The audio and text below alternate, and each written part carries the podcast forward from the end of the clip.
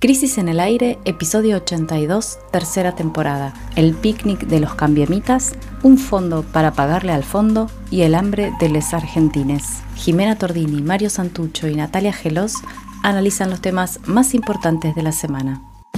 Hoy nuestro podcast empieza con una radiografía de la oposición de derecha que intentará tomar el poder en 2023 cuáles son los cuatro sectores en pugna y por qué esa interna puede tener un desenlace traumático en el presente. En el segundo bloque de este episodio analizamos el paquete de proyectos de ley que presentó el kirchnerismo en el Senado para que la deuda la paguen los que la juntaron en pala. ¿Podremos recuperar la soberanía sobre los dólares fugados? Por último, la pobreza bajó unos puntos, pero sigue siendo altísima. Una campe federal se despliega para mostrarla y la novedad son los trabajadores pobres. ¿Cómo se sale? Bienvenidos a Crisis en el Aire. Los distintos gobiernos han ensayado soluciones sin tener ningún éxito. Por eso necesitamos una solución que drásticamente aborde el problema de la inflación. Y esto es la dolarización oficial de la economía argentina Estoy ahora en el Congreso hoy para presentar este proyecto de ley. El lunes 28 de marzo fue el día de la presentación de los proyectos de ley bomba. El más mentado fue el que introdujeron vía la Cámara Alta los senadores del Frente de Todos, para que la deuda con el fondo la paguen quienes se fugaron los dólares. Pero de eso vamos a hablar después. El primer bloque de este podcast comienza con el otro proyecto, el que presentó un diputado cordobés de la oposición proponiendo dolarizar la economía argentina. A partir de esta especie de bengala que quizás ilumina lo que viene, vamos a hacer zoom en el momento actual de Juntos por el Cambio y sus planes para volver a la Casa Rosada en 2023. Artículo 1 establecese el dólar de Estados Unidos de América como moneda de curso legal en la República Argentina. No me quería reír al leerlo, pero medio fue inevitable, perdón. Posta parece fake, pero no lo es. Este proyecto entró en la Cámara de Diputados por iniciativa del radical cordobés Alejandro Cacase.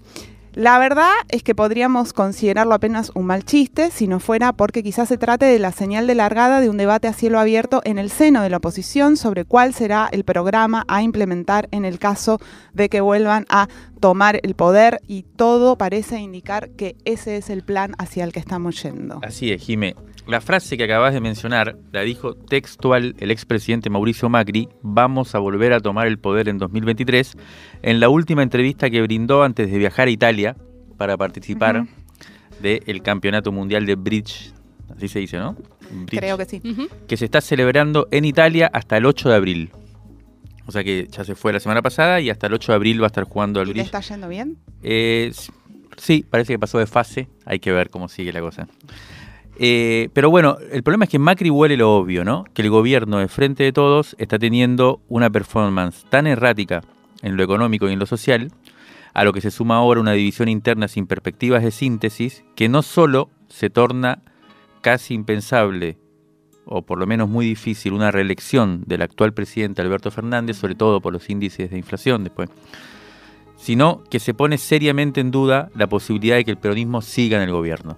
¿no? Creo que en este contexto entonces conviene mirar más seriamente qué se está armando a la derecha del sistema político para que no nos agarre desprevenidos, sobre todo a quienes de alguna forma nos identificamos con el hemisferio izquierdo.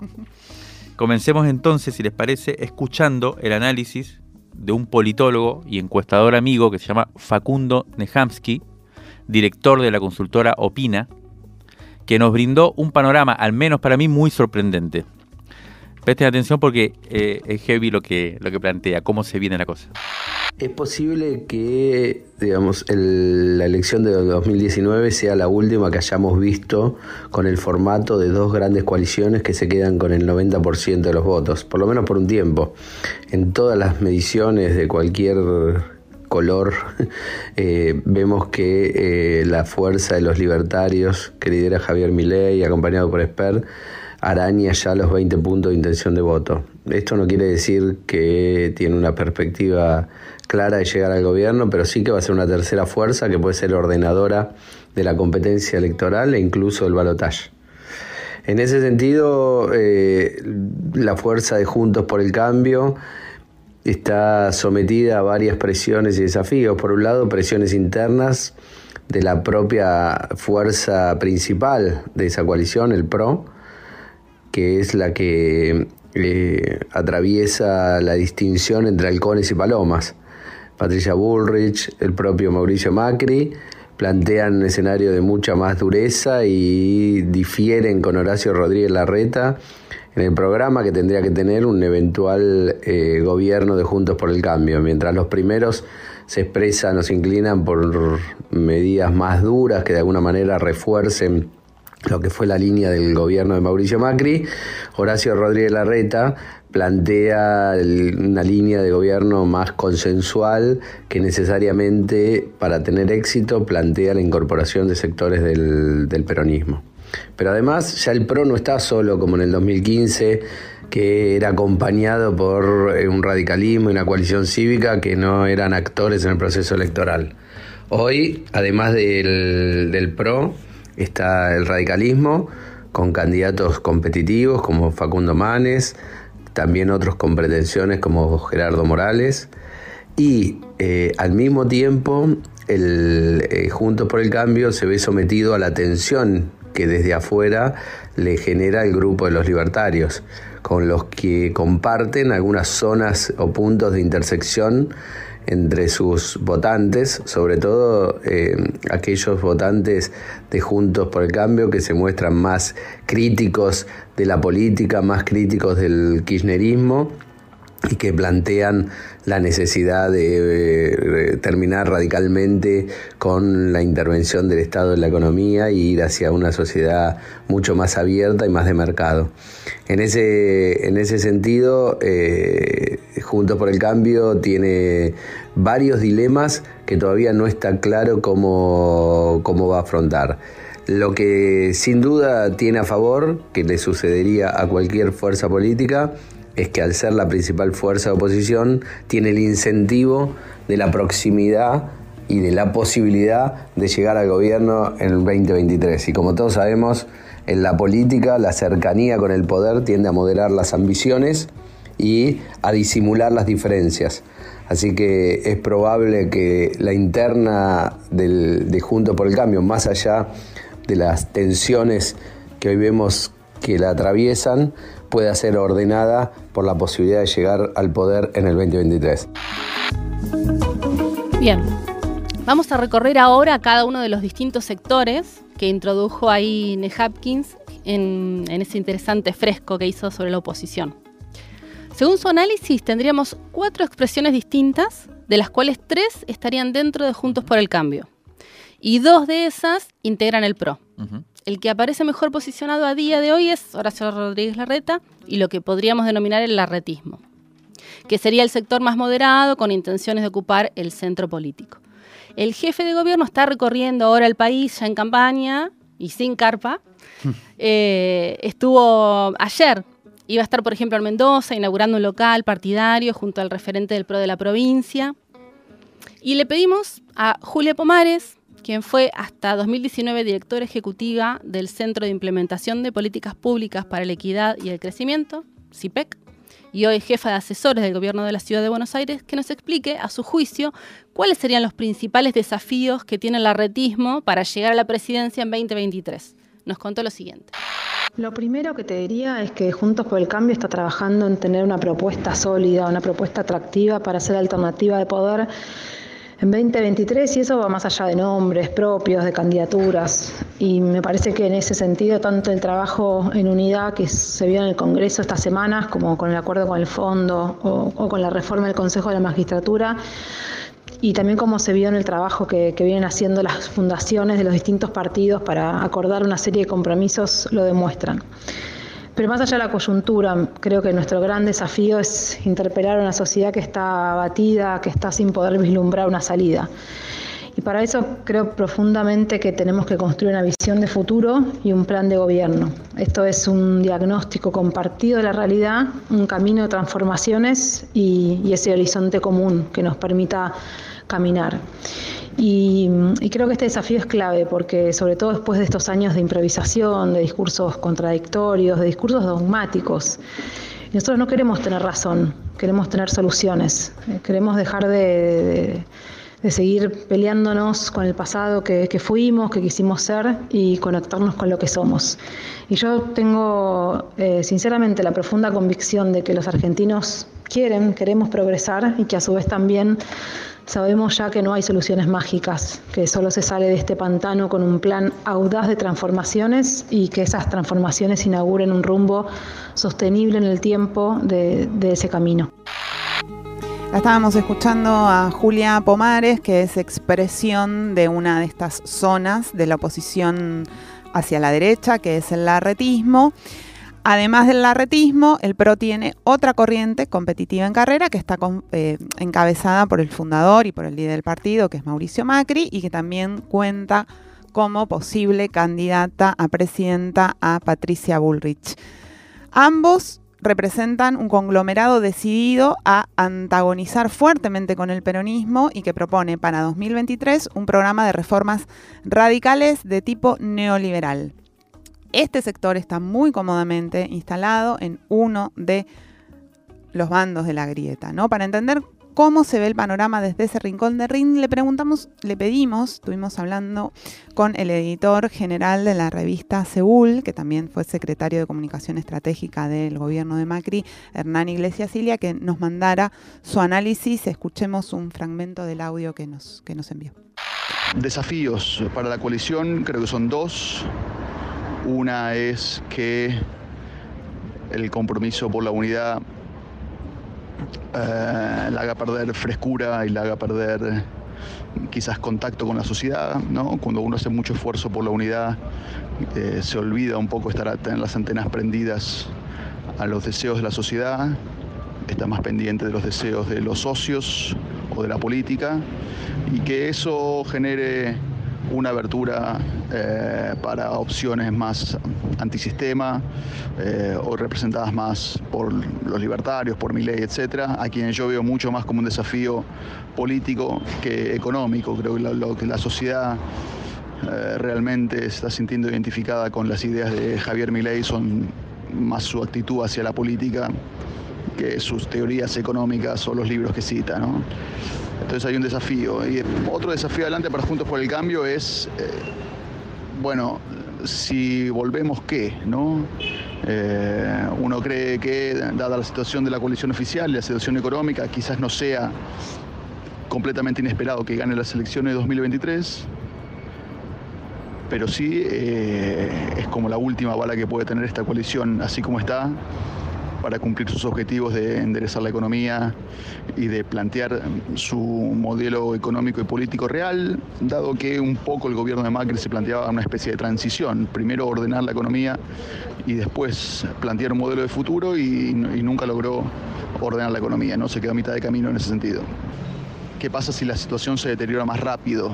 Si hay una devaluación más fuerte, si la crisis política del oficialismo se hace muy patente y deja al gobierno muy debilitado, bueno, eso, son, eso podría plantear desafíos para la coalición eh, que son difíciles de explorar hoy, ¿no? Em, habría que ver. Bueno, escuchábamos a Hernán Iglesias Cilia.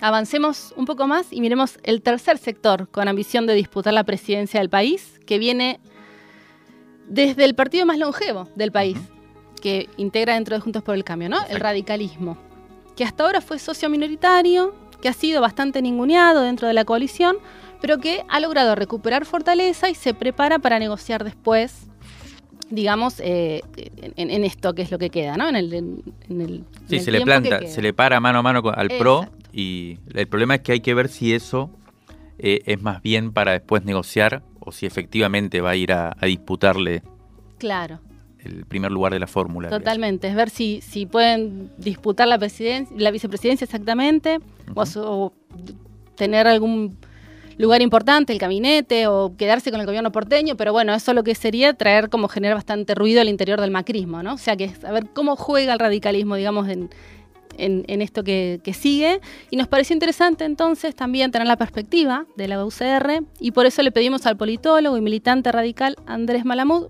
que envíe sus consideraciones sobre cómo se prepara el viejo partido ante lo que se viene. En la convención de Gualeguaychú, en 2015, el radicalismo adoptó una estrategia de supervivencia. Hoy tiene una estrategia de gobierno. En 2015 de lo que se trataba es de sostener los pocos gobiernos territoriales, municipales y uno provincial, el de Corrientes, que le quedaban, y el pequeño contingente legislativo que tenía en el Congreso Nacional. Le fue muy bien. Duplicó el bloque de senadores nacionales, triplicó la cantidad de gobernaciones, aumentó los diputados nacionales y los intendentes municipales. Hoy quiere volver al poder. Es una estrategia electoral en la que pretende tener la supremacía de esa coalición que constituyó como socio minoritario siete años atrás. El objetivo no es solamente tener más gobernadores y más intendentes y más legisladores, es llegar a la presidencia. Y si no, por lo menos compartir la mitad del gabinete. Pero a la presidencia se llega con dos estrategias separadas. Hay dos grandes jugadores que en este momento están articulados. Gerardo Morales, el presidente del partido, que tiene un ejemplo de gestión tiene una visión de la provincia de Jujuy que se basa en un trípode económico de litio, cannabis y energía solar, en alianza con China y que financia a través de estos mecanismos la educación, que es el gran déficit de la provincia. Por el lado de Facundo Manes, el objetivo es transformar a Argentina a partir de una revolución del conocimiento, basada, dice él, en la empatía, en la inspiración. No se trata solamente de gestionar, sino de movilizar la capacidad humana que Argentina tiene latente o desmovilizada. ¿Qué es lo que le falta al partido? Una estrategia económica. Los grandes fracasos del radicalismo son económicos. Nadie niega que hace grandes gestiones provinciales, ni que tiene inspiración institucional que va más allá de los tiempos. De hecho, es un partido que nació dos siglos atrás. Le falta demostrar que no, la, no metería la pata de nuevo. Y esto lo tiene difícil porque nadie lo consiguió. El peronismo y el PRO también fracasaron. Así que el radicalismo tiene carisma, tiene ideas, tiene organización, le falta una cosita, la misma que le falta a todos los demás, la economía. Bueno, escuchamos entonces hasta ahora eh, mm, algunas ideas relacionadas con el arretismo, que es uno de los sectores de la oposición, eh, otras relacionadas con el macrismo de Macri, digamos, y de Patricia Bullrich. Esta tercera análisis desde el lugar del radicalismo, que es el otro actor que juega ahí. Hay un cuarto espacio que comentaba Nehamkins en el audio y que nosotros también venimos eh, tratando de comprender en, el último tiempo, que puede ser el que introduzca una modificación en el formato mismo del escenario electoral, en el sentido que lo decía Nehamkins, ¿no? De de horadar un poco la polarización, estamos hablando, claro, de los libertarios que están más a la derecha de Juntos por el Cambio y desde allí presionan para que el macrismo se radicalice también, ¿no? En la medida en que aparece un espacio más a la derecha, eso presiona sobre la derecha para no perder, para que no se le vaya yendo para ese lugar más extremo parte de su base. Sí es cierto lo que están registrando las encuestadoras, eh, que sería que mi ley anda dando vueltas alrededor del 20% de intención de voto a nivel nacional. Eso es importante, ¿no? Porque en general se solía decir que los libertarios son un fenómeno de la ciudad de Buenos Aires o de otras ciudades que se los sobredimensiona, etcétera. Bueno, parece que ahora eso ya está en una zona de cambio. Entonces, bueno, esta cuestión, ¿no? Si, si esas son las cifras, lo que se diluye es la polarización y ahí aparece un mundo más desconocido, digamos, o, distinto. La gran pregunta es si Juntos por el Cambio logrará incorporar o bien neutralizar este crecimiento de los libertarios de cara a 2023. Cada tanto se ve este coqueteo, sobre todo del sector de, liderado por Macri, ¿no? De Patricia Bullrich, de sacarse fotos, de estar en cierto diálogo con Milley, como que se muestran en una zona común. Le hicimos esta pregunta a un intelectual de ese espacio, el abogado Carlos Maslatón, y también le preguntamos cuál debería ser la estrategia de los libertarios en la elección presidencial del año que viene. Vamos a escuchar lo que nos respondió Maslatón. Yo digo que no, yo digo que Juntos por el Cambio no va a poder neutralizar, ni frenar, ni compensar la escalada ascendente de Javier Milei. Básicamente, junto por el cambio, ya sea Patricia Burrich o el intendente Larreta, lo que tratan es de apalancarse sobre las figuras de José Luis Espert y de eh, López Murphy.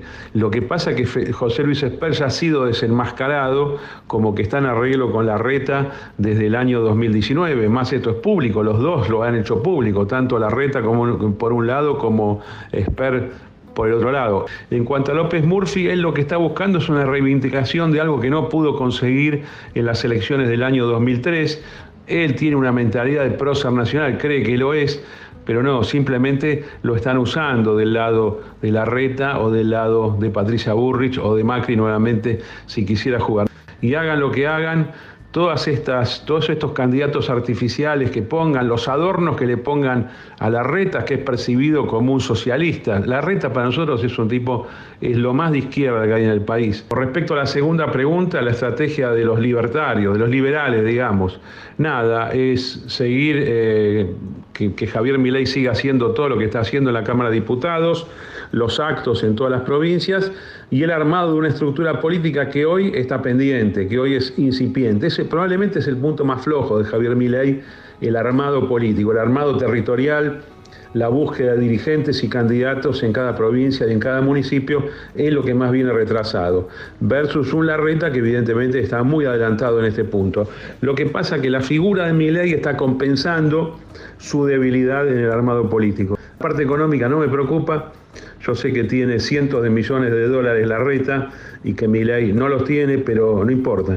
Yo creo personalmente que va a ser el, ganador de las elecciones del año 2023, enfrentándose en balotaje al intendente Horacio Sombrilla Larreta. Bueno, eh, terminamos acá el recorrido por, eh, esta especie de radiografía de la oposición, de la principal oposición, que en este caso es la derecha. Eh, me parece bien interesante haber escuchado cada uno de los espacios, cómo se percibe y cómo se autopercibe, digamos, hacia, hacia la carrera por el 2023. Podríamos decir que todo esto no es más que una predicción, que falta todavía más de un año y que eso en Argentina es un siglo, teniendo en cuenta lo movedizo, lo mutante, lo accidentada que es la política local. Y el mundo, ¿no? Y el mundo, exacto. Pero hay algo que no podemos perder de vista, de vista y es que ese debate que hay en la oposición hoy, hacia 2023, y ese desenlace del debate también puede ir adelantándose, es decir, puede tener efectos en el presente, en un punto específico. ¿Qué le conviene a la oposición? ¿Que el gobierno del Frente de Todos llegue más o menos a buen puerto manteniendo cierta estabilidad hasta el final de su mandato? ¿O más bien le conviene todo lo contrario, que es que se debilite mucho más? Iglesia Cilia en su audio que nos mandó eh, de hecho introdujo esa, introdujo esa posibilidad eh, al punto de que huele todo por el aire, ¿no? Para asumir sobre un caos que les permite implementar la terapia de shock que no pudieron desplegar, y esa es parte de la autocrítica que se hace un sector, en el periodo que gobernaron entre 2015 y 2019. ¿no? Esto es una cosa que eh, siempre que hay una transición en vistas, y bueno, por eso digo hasta qué punto eso se anticipa hoy, empieza a jugar para el que está tratando de llegar al gobierno, ¿no? ¿Qué conviene? ¿Que la cosa más o menos haya una estabilidad o que la crisis se agudice para poder entonces llegar eh, con más eh, posibilidades de introducir cambios de fondo? Porque si no, se mantiene cierta normalidad. Bueno, yo creo que los, es una hipótesis, ¿no? No lo puedo asegurar, pero creo que Macri, Bullrich y los libertarios, o sea, ese sector de más de derecha de la derecha, quieren esto último, quieren eh, agudizar las contradicciones, agudizar la crisis. Como un trotskismo de derecha. Exacto. Y no olvidemos que hay otro actor clave en la política argentina, ahora, que ya viene siendo, pero a partir de ahora va a ser una especie de árbitro, que se llama Fondo Monetario Internacional y cada tres meses va a decidir la suerte de la gobernabilidad en la Argentina. Así que dejémoslo ahí. Válvulas de papel, aire, podcast y transmisor. Crisis en el aire. Revista Sonora Transmedial.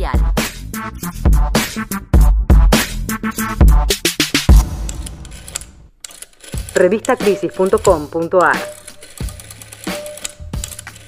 El último lunes de marzo, el Frente de Todos presentó dos proyectos de ley que proponen crear un Fondo Nacional para la cancelación de la deuda con el Fondo Monetario Internacional y modificar el funcionamiento del secreto fiscal, bursátil y bancario.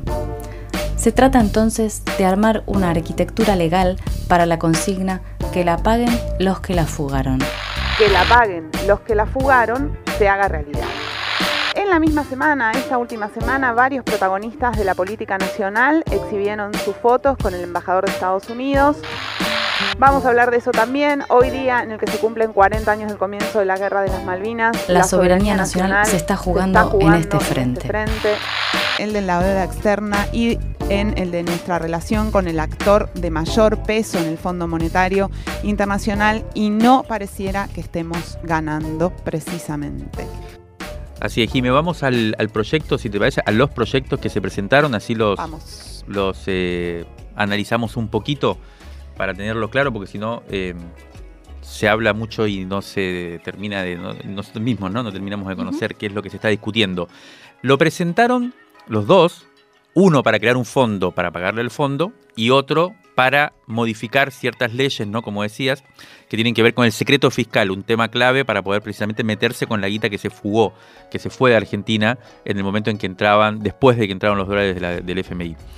Lo presentaron entonces ambos proyectos varios senadores, cinco senadores creo, todos del Frente de Todos y todos dentro de la corriente kirchnerista, ¿no? Del Frente de Todos. Oscar Parrilli es el que más viene trabajando en este tema, José Mayans, que es el presidente del bloque del Frente de Todos, Anabel Fernández Agasti de Mendoza, Juliana Di Tulio y Martín Doñate. En los fundamentos del proyecto que más se, se discutió, que fue el de crear el fondo para pagar al fondo, hay, dice lo siguiente, hay 417.507 millones de dólares 10 veces la deuda, ¿no? Más o menos, de eh, que tienen los argentinos en el exterior o bien fuera del sistema financiero institucionalizado en nuestro país, ¿no? O sea, eso quiere decir los que se fueron, los que llevaron la guita a paraísos fiscales o a otros países, o bien los que la mantienen acá bajo el colchón o no se sabe dónde. Esa cifra equivale, como, como decía antes, también a 10 veces las reservas brutas declaradas por el Banco Central. De esos 417.500 millones de dólares que están fuera del sistema financiero, se encuentran declarados ante la FIP solo 69.000 millones de dólares. O sea, hay 348.000 millones de dólares en el exterior o fuera del sistema financiero, ¿no? Que están no declarados. Eso quiere decir que están fugados. Esto es lo que se llama fuga. Exacto. Lo que se busca entonces es encontrar, digamos, a los dueños de esos dólares, porque lo que por ahí, para ir aclarando, ¿no? Esto es una estimación que se hace respecto a cuánto dinero, no, cuántos dólares no declarados, cuánta riqueza acumulada en dólares no declarada existe. No se sabe con precisión precisamente porque no está declarada. Entonces, lo que el proyecto debe hacer es encontrar a los dueños, a veces son dólares, otras veces son activos, inmuebles, acciones, etcétera. Es riqueza acumulada en dólares para que hagan un aporte en dólares a un fondo para pagar la deuda con el fondo. Para eso es necesario reformar también, como decíamos, el sistema de secreto fiscal, por eso hay otro proyecto de ley que propone una serie de ajustes en la ley de entidades financieras, la del mercado de capitales, la de procedimiento fiscal y la de la Comisión Bicameral Permanente de Seguimiento y Control de la Deuda. ¿Cómo funcionaría esto? Como para tratar de entender un poco. En los primeros seis meses, el que declara en ese plazo pagaría una tasa del 20% de los bienes en el exterior. Y obviamente comenzaría a pagar impuestos sobre esos bienes de ahí en adelante a medida que el plazo aumenta, también aumenta el porcentaje de lo que debe pagarse. Claro, si llega hasta el 50%. Claro, o sea, conviene declararlos cuanto antes porque después empieza a subir y los aportes se tienen que hacer en dólares, obviamente. Y se crea la figura del colaborador. ¿Qué es esto? Quien brinda información tendría derecho a cobrar un porcentaje de lo que se logre recaudar. Claro, es como un, arrepentido, digamos. Puede ser una persona que sabe que alguien tiene dólares no declarados y la delata. Sí. O también pueden ser las mismas entidades financieras o bancarias que participaron de estas operaciones en donde, y la ley las va a habilitar a no ser penadas por ello. Sí. Y quien, a quienes no cumplieran les caería, bueno, el peso de la ley tributaria, ¿no? De la ley penal tributaria, sí. Sí, exacto. El proyecto aclara en los fundamentos que no se trata de un blanqueo porque no es opcional. Y dice, en esta situación no existe una opción a un blanqueo y que el contribuyente adquiera la postura de esperar a ver qué grado de éxito o fracaso tiene la medida. Se trata de capturar los fondos ocultos no declarados con la colabora- colaboración del propio FMI y de otros organismos internacionales e incluso de los propios países en donde existan convenios de intercambio de información inmediato con la República Argentina. Bueno, si les parece también, acá hay un tema que es claro que es también eh, clave, que es por qué no se conoce del todo cuánta guita, además de estos cálculos que hay que hacer, tiene que ver con el otro proyecto, que es el de secreto fiscal, eh, y que es el que, como decías antes, Jime, eh, intenta modificar alguna de las leyes que forman, forman la arquitectura financiera nacional, digamos, siempre articulada con la internacional, pero en este caso nacional, y que tiene como fundamento la ley de entidades financieras, que es una de las que se reforma, que fue eh, sancionada por la dictadura y que nunca ha sido eh, replanteada. Modificada. Hay, algunas modificaciones, de hecho está planteada, pero nunca ha sido replanteada, digamos, eh, no hay una nueva ley de entidades financieras. Porque estuve viendo el- ese, ese, me interesó más ese que el otro, ese, mm, ese proyecto. Y hay toda una discusión eh, para tener en cuenta. Oscar Parrilli es el que desarrolló esa, esa argumentación. Es interesante, lo que dice es que, por ejemplo, la, la idea de secreto fiscal surge en la, en la década del 70 cuando empiezan tipos secuestros extorsivos que tienen que ver con... y que es para proteger de delitos posibles eh, criminales. Claro, que no se sepa cuánto dinero tiene uno para que no te puedan extorsionar, Ponele, supuestamente. y, y- y dónde lo tenés y cómo. Claro. Bueno, para eso, para eso surge. Después de eso viene todo el tema de los paraísos fiscales, el neoliberalismo, el sistema financiero internacional, y entonces se convierte en una especie de prerrogativa de los propietarios eh, frente a la sociedad, ya no frente a un criminal, sino frente a la sociedad. Entonces, hoy la sociedad no puede saber dónde y quién está la riqueza y quiénes la, con- la concentran.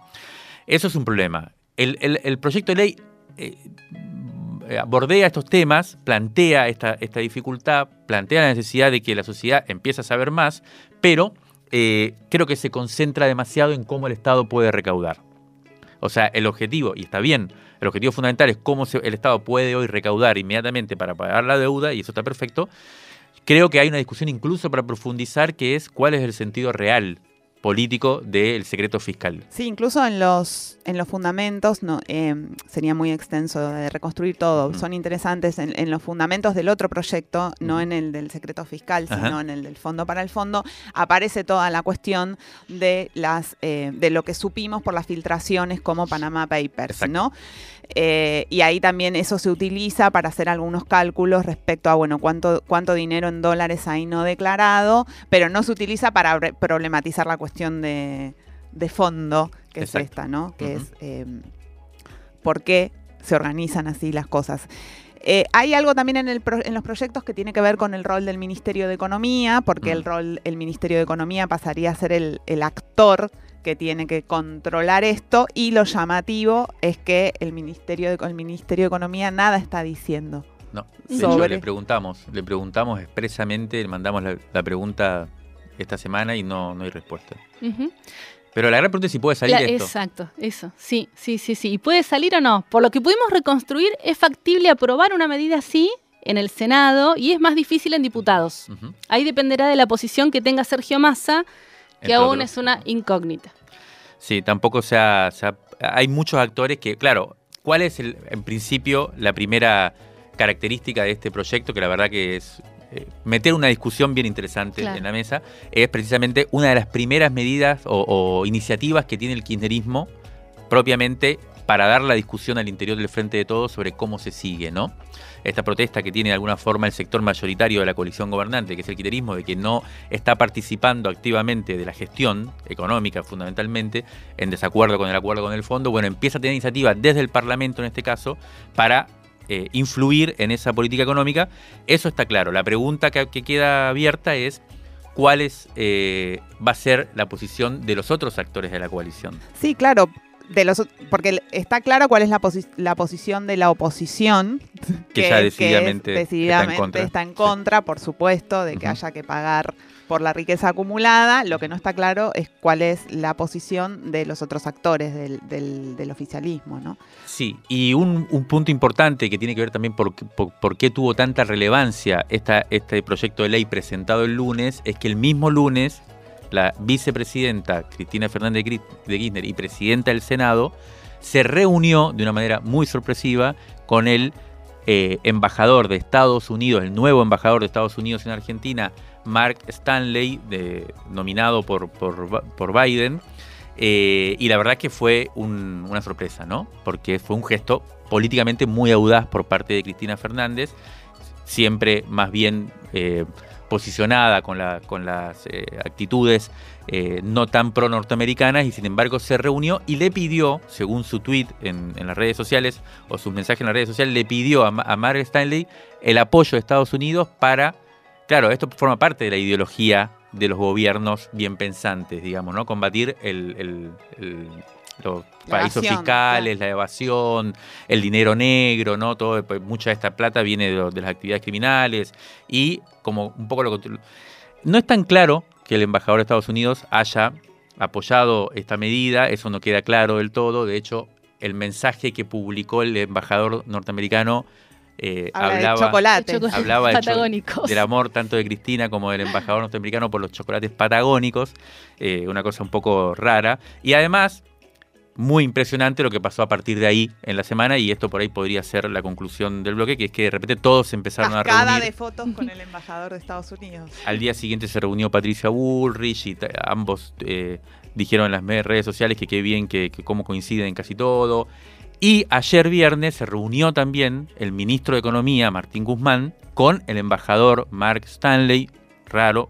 En, las redes dijeron que hablaron sobre energía, pero nada dijeron de este proyecto que eh, Cristina Fernández de Kirchner conversó con el embajador el lunes. Así que postales del radiante cogobierno ya salió el número 51 de Revista Crisis, Audacia Cero. Apuntes para comprender la crisis del gobierno del Frente de Todos. Pedila ahora mismo en revistacrisis.com.ar. Ale Berkovich destripa el acuerdo con el fondo. Conversación con los jóvenes por el clima sobre cómo hacer política cuando no hay futuro. Mario Santucho viajó a La Habana y entrevistó a Silvio Rodríguez. ¿Qué pasa en Cuba después de las protestas? Y mucho más. Natalia Gelos desde las cenizas de Corrientes. Una radiografía del narco matancero, la guerra en Ucrania, las Malvinas como nunca las habías visto antes y el boom de los eSport en Argentina. Suscríbete y te la mandamos sin costo de envío a todo el país. Crisis, una revista que te queda. revistacrisis.com.ar Rescate emotivo, un diamante impreso en una crisis, 1973-2021. Crisis 59, abril de 1988. Sergio Joselovsky escribe una nota sobre el juicio a los militares que decidieron la guerra de Malvinas. A cargo de seis jueces civiles, el tribunal revisará el fallo del Consejo Superior de las Fuerzas Armadas que pesa sobre los militares. Cuando se escribe la nota, las expectativas sociales están puestas en que se les otorguen a los responsables más años de prisión que los determinados por el órgano militar. Joselowski revela en la nota un testimonio esclarecedor. He sido informado que mañana la Argentina invadirá las Islas Malvinas. Conozco a la señora Thatcher y sé que es muy decidida y contesta todo acto de fuerza con más fuerza. Sé que este es un tema muy sensible para la Argentina. Si hay fuerza, Gran Bretaña responderá con la fuerza y nuestras relaciones serían difíciles por la opinión pública en mi país. Será complicado, escribe Joselowski para el general Galtieri, explicar que semejante amenaza telefónica por parte de Ronald Reagan en la tarde del 1 de abril no fue suficiente para comprender que la invasión terminaría irremediablemente en un enfrentamiento. El lema ocupar para negociar como traducción de su intención política podrá ser destruido durante el juicio si se exhibe simplemente la copia de la desgrabación de esta charla que en su momento archivaron el entonces canciller Nicanor Costa Méndez y el ministro del Interior Alfredo Sanchon. Sin embargo, todo indica que no podrá el público redescubrir muchas misceláneas que protagonizó Galtieri, puesto que el informe Rattenbach, piedra fundamental de la estructura acusatoria, pulveriza al ex comandante. Lo acusa de empeñar al ejército a una guerra sin la necesaria preparación, provocar un embotellamiento de dos días en el tráfico a las islas al decidir solitariamente el envío de una brigada de infantería adicional. Decidir, sin consultar a nadie, el envío de la brigada de infantería 3 sin darles tiempo a cargar la ropa de abrigo.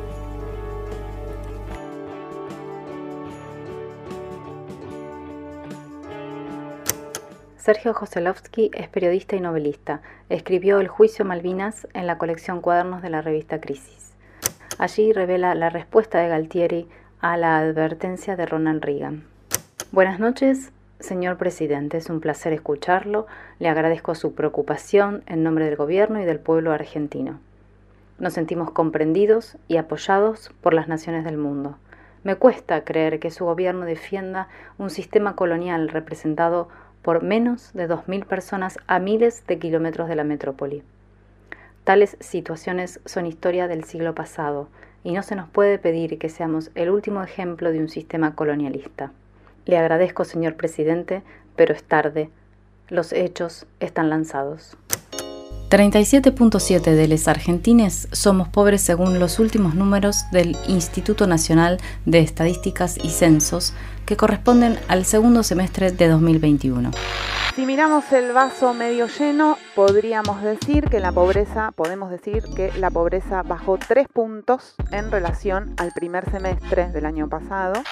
Si miramos el vaso medio vacío, 17 millones de personas son pobres. 17 millones de personas son pobres. Y que esta cifra es dos puntos más alta que la que dejó Mauricio Macri cuando terminó su gobierno en 2019. Además de conocerse estas cifras, los acampes federales que tuvieron lugar esta semana en distintos lugares del país, por eso decimos federales, ponen en relieve algo que desespera. La tortilla no se vuelve y este es el tercer tema de nuestro resumen semanal. Vamos a ir primero a los números. Sí, Jimé. Vayamos de a poquito. Son 17 millones de personas, como bien decías vos, por debajo de la línea de la pobreza.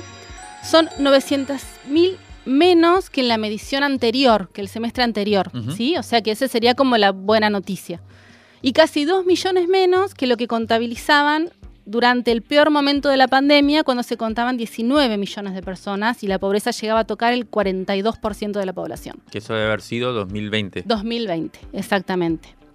Otro índice que se redujo es el nivel de indigencia, que pasó del 10,5 al 8,2. O sea, unos 3,5 millones de personas hoy son indigentes, pero eran 4,5 millones un año antes.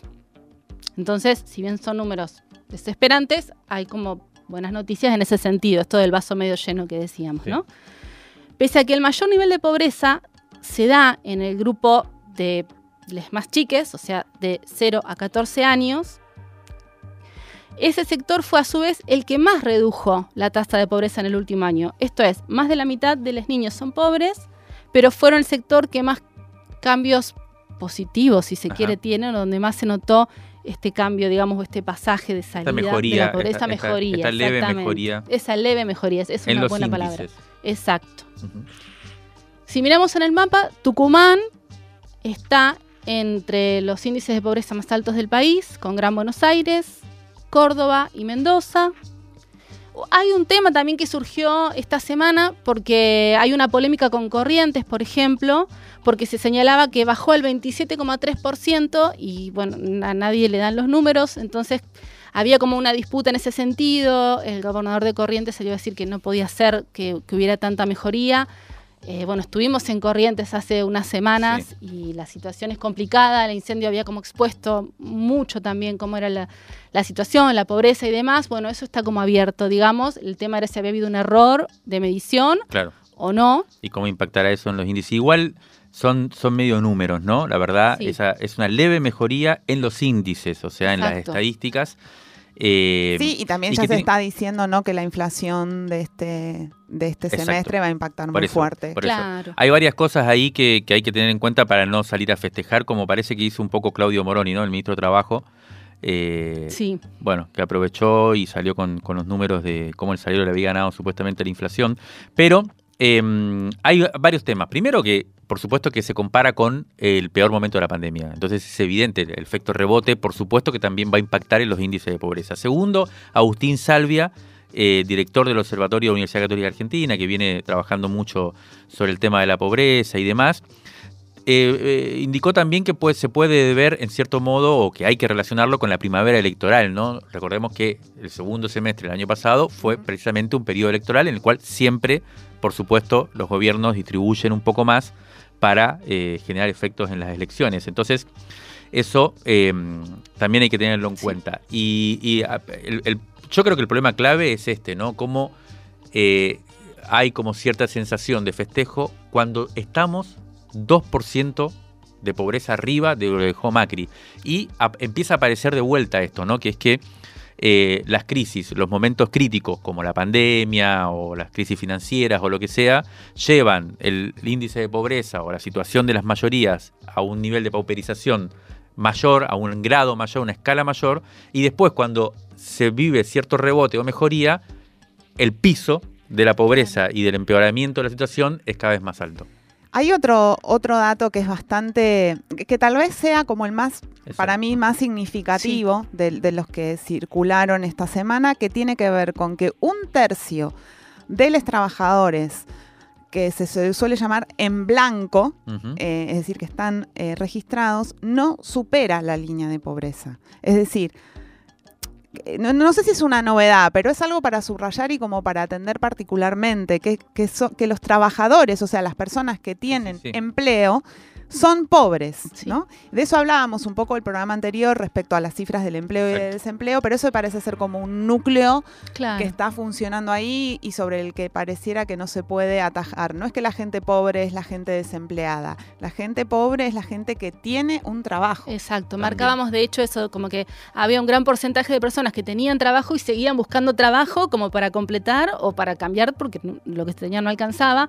Hay unos números de Alejandro Berkovich que, que explicó esta semana claramente que lo- los trajimos así como porque son bastante gráficos ¿Qué dijo y decía esto, si bien el desempleo actual está por debajo del que el Frente de Todos heredó de Macri, de 10% lo bajaron al 7%, la pobreza aumentó.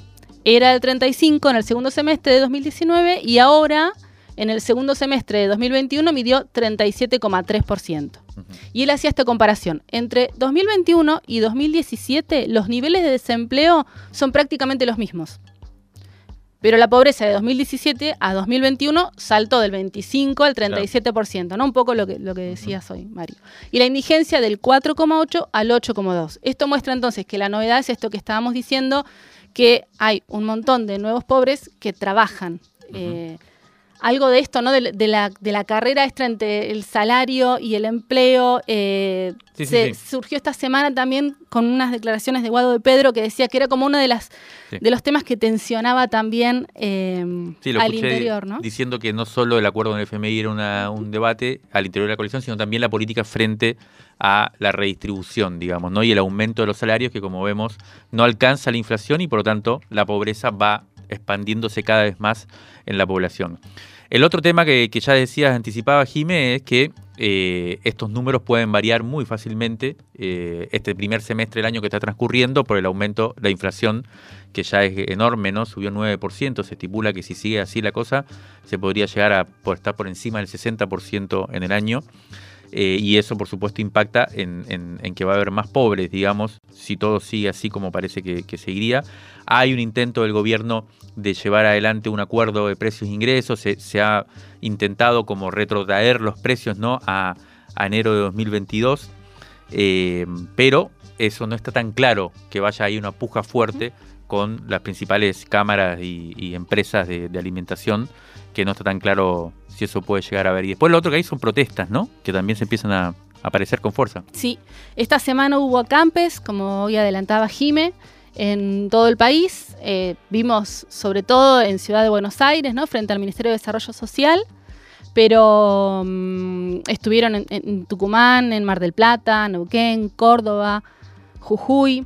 Fueron desde el miércoles y, pese- y pese a amenazas de, de impedirlas, digamos, hubo varias tensiones, momentos tensos.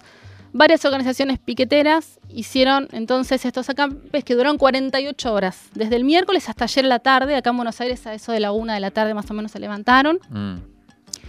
Eh, y Estuvo los- cortado toda la 9 de julio y la Richeri también, ¿no? Exacto, en un momento se- estuvo cortada también la Richieri. Se reclamaba más trabajo, asistencia a comedores comunitarios y mejoras en el plan potenciar, que hasta marzo se, se cobraban 16.500 pesos. Es la mitad del salario mínimo. Exactamente.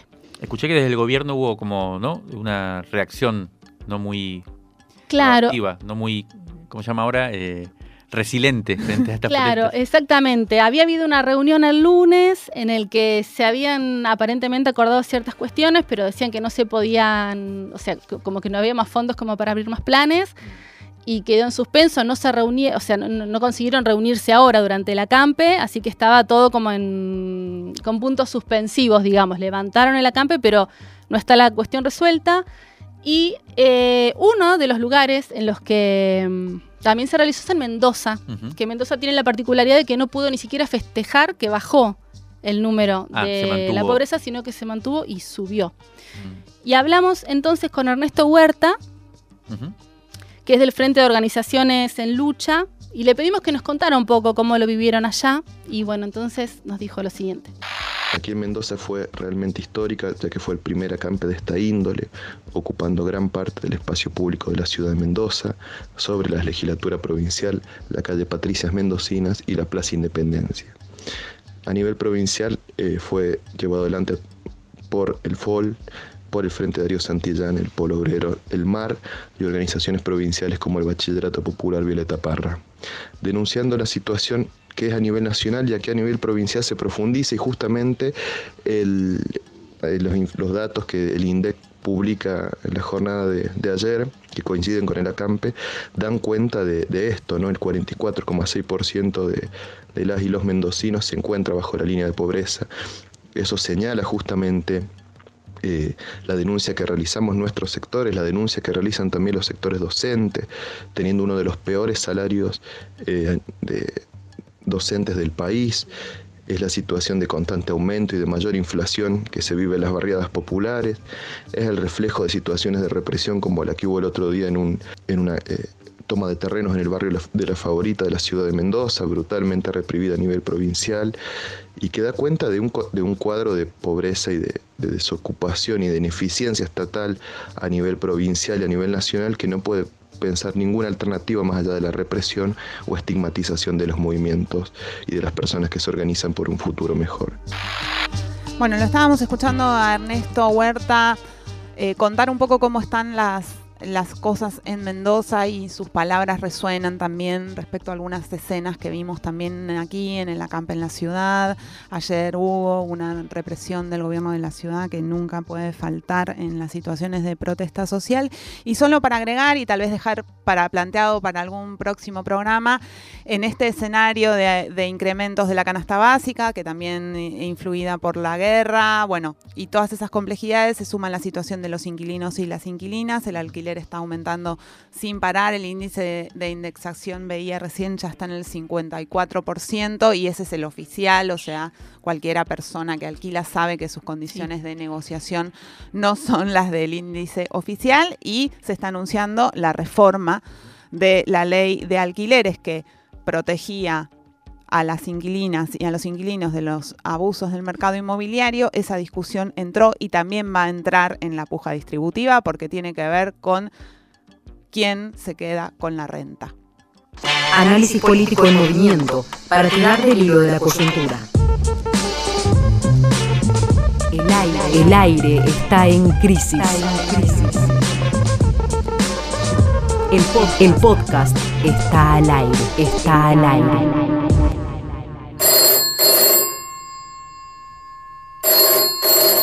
Esto Esto fue Crisis en el Aire, la versión radiofónica de la revista Crisis. Nuestro número 51 ya está en la calle. Conseguilo en revistacrisis.com.ar.